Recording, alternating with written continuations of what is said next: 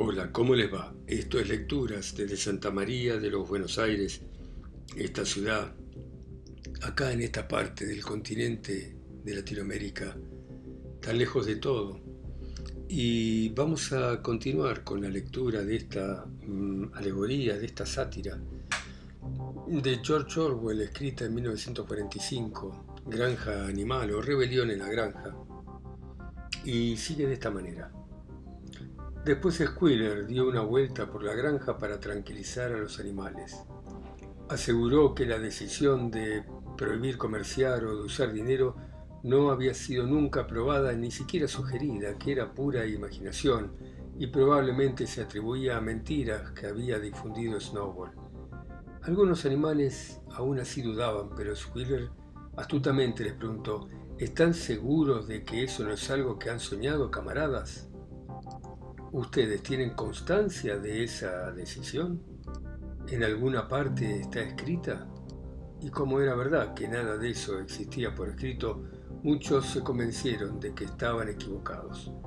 Todos los lunes el señor Wimper visitaba la granja tal como se había arreglado. Era un hombre astuto abajo de patillas anchas, un comisionista en pequeña escala, pero inteligente para darse cuenta antes que los demás que Granja Animal iba a necesitar un intermediario y que las comisiones que él obtendría valdrían la pena. Los animales miraban su ir y venir con miedo y lo esquivaban en lo posible. Sin embargo, la escena de Napoleón sobre sus cuatro patas dándole órdenes a Wimper, que se paraba en dos pies, los llenó de orgullo y los reconcilió con la situación. Sus relaciones con los hombres no eran como habían sido antes. Los hombres, por su parte, no odiaban menos a Granja Animal ahora que estaba próspera, al contrario, la odiaban más que nunca. Todo hombre tenía por seguro que tarde o temprano la granja iba a ir a la quiebra y sobre todo que el molino de viento iba a fracasar. Los hombres se reunían en las tabernas y unos a otros, por medio de diagramas, se demostraban que el molino iba a caer o que, si bien se podía llegar a mantener en pie, nunca funcionaría. Y sin embargo, contra sus deseos, un poco de respeto sintieron por la eficacia con que los animales administraban sus asuntos.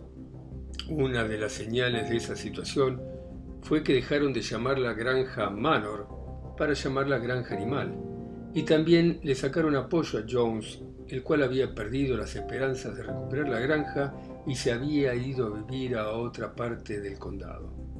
Exceptuando a Wimper, aún no había contacto entre Granja Animal y el mundo exterior, pero había rumores constantes de que Napoleón iba a celebrar un acuerdo comercial con el señor Pilkington de Foxwood o con Frederick de Pinchfield, pero nunca con los dos al mismo tiempo.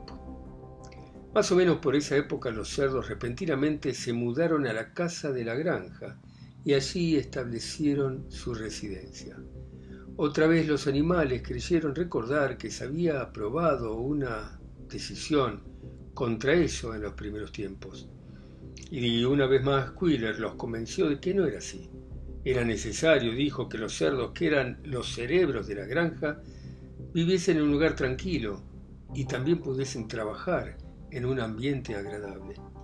Para la dignidad del líder, porque últimamente se refería a Napoleón con el título de el líder, era más apropiado que viviera en la casa y no en un chiquero.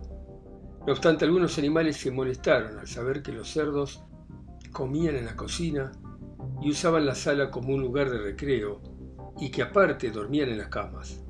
Boxer pasó estas cuestiones por alto y dijo Napoleón siempre tiene razón.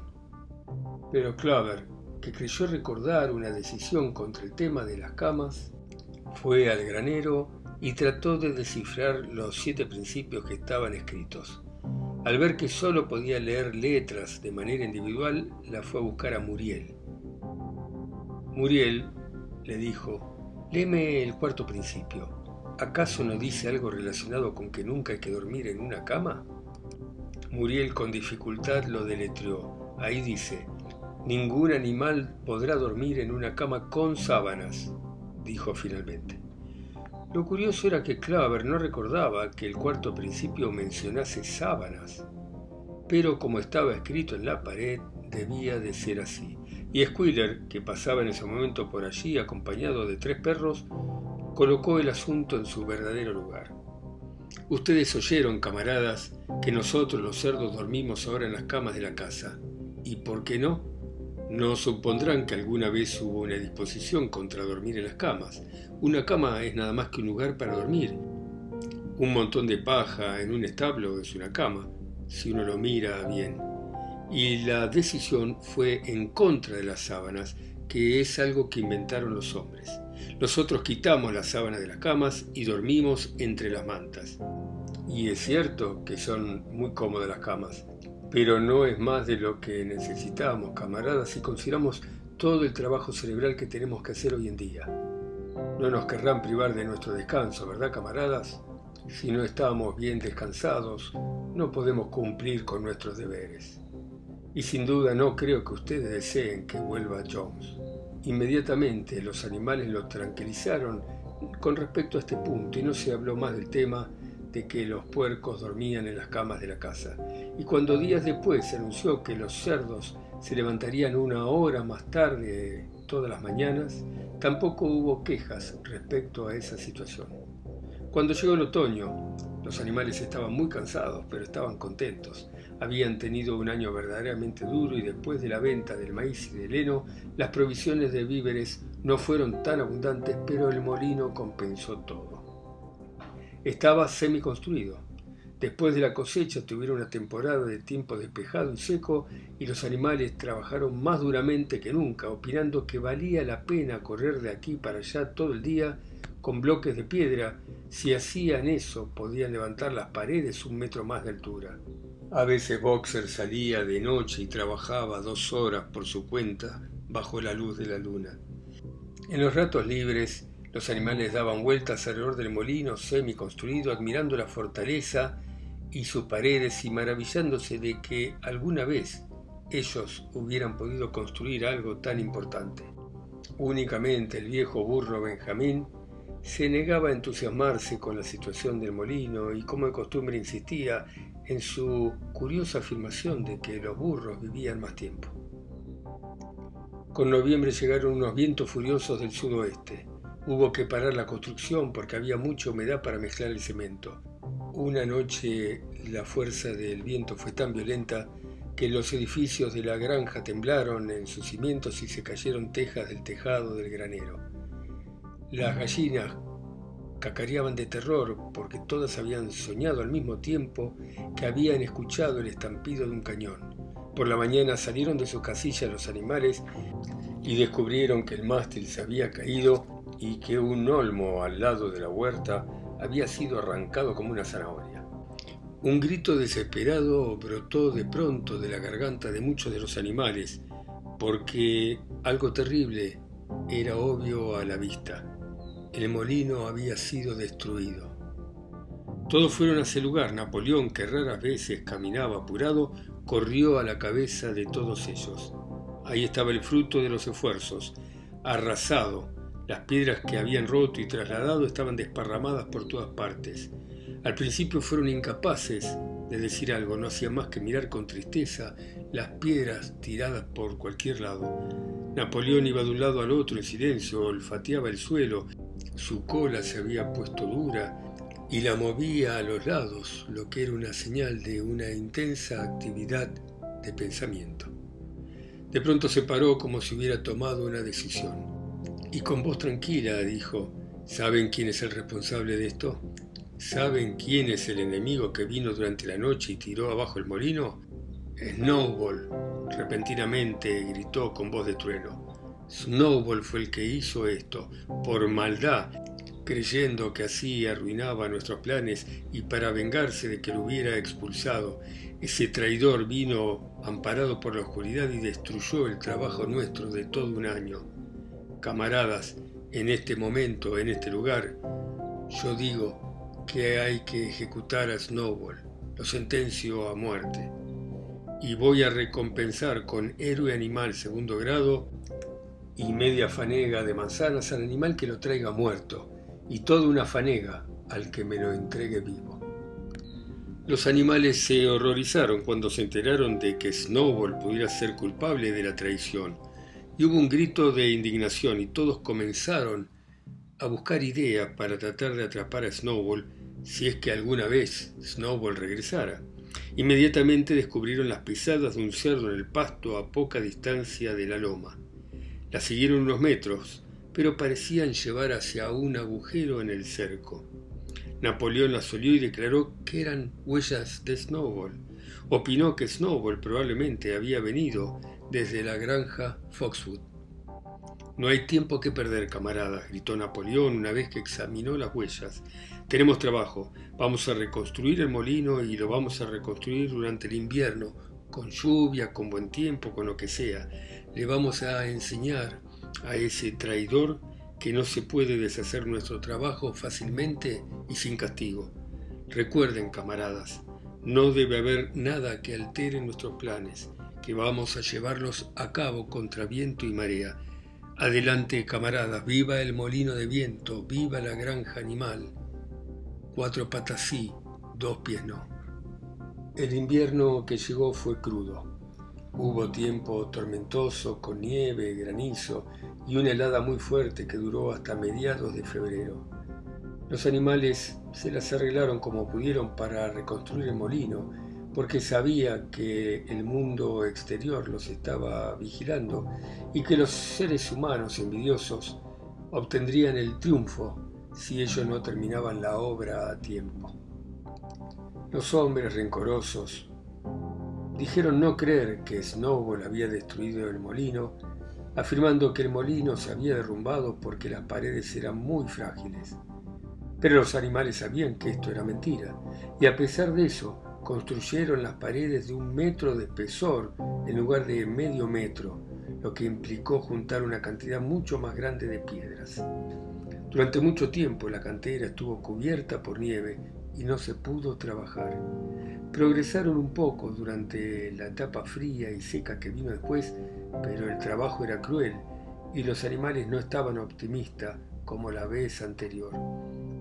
Siempre tenían frío y por supuesto mucho hambre. Únicamente Clover y Boxer no perdieron el ánimo.